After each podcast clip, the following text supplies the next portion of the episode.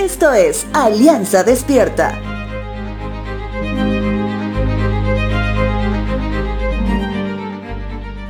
El capítulo 111 de los Salmos es muy interesante si nos adentramos en su contexto del idioma original, hablando del hebreo por supuesto. Cada línea del salmo empieza con una letra del alfabeto hebreo formando un acróstico. Un acróstico es un tipo de composición poética que expresa un mensaje o una palabra en forma vertical. Eso quiere decir que este salmo tiene versos que se arreglan de acuerdo al orden de las 22 letras del alfabeto hebreo, con el propósito de ayudar a la memorización de los poemas. En ese sentido, el capítulo 111 es un himno poético acróstico de alabanza por las obras de Dios. Salmo 111, verso 10 dice lo siguiente. El temor del Señor es la base de la verdadera sabiduría. Todos los que obedecen sus mandamientos crecerán en sabiduría.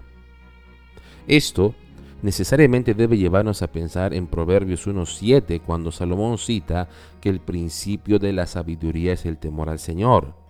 Tema que va de la mano del podcast del día de ayer, viendo a un rey Salomón teniendo peticiones correctas, peticiones que estén alineadas al corazón de Dios. En ese sentido, el salmista amplía el primer proverbio, ya que menciona que la base del verdadero temor al Señor, que se puede traducir como un respeto reverente a Dios, yace en la obediencia a sus mandatos. Te pregunto, ¿qué mandatos tienes tú?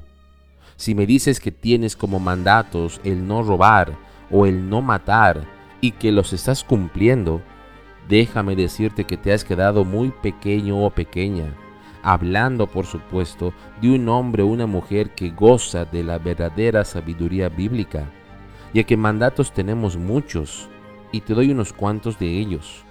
Por ejemplo, amar a Dios como requisito fundamental, es decir, que nada y nadie ocupe el primer lugar que le corresponde a Dios. Amar a tu prójimo como mandato de igual importancia del primero del que te acabo de hablar. Tenemos el mandato de hacer discípulos. Tenemos el mandato de bautizarnos si hemos creído por fe en la obra redentora de la cruz. Tenemos como mandato celebrar su santa cena como parte de su pueblo santo y sin mancha. Entonces hasta ahí ¿Estás obedeciendo sus mandatos para crecer en sabiduría?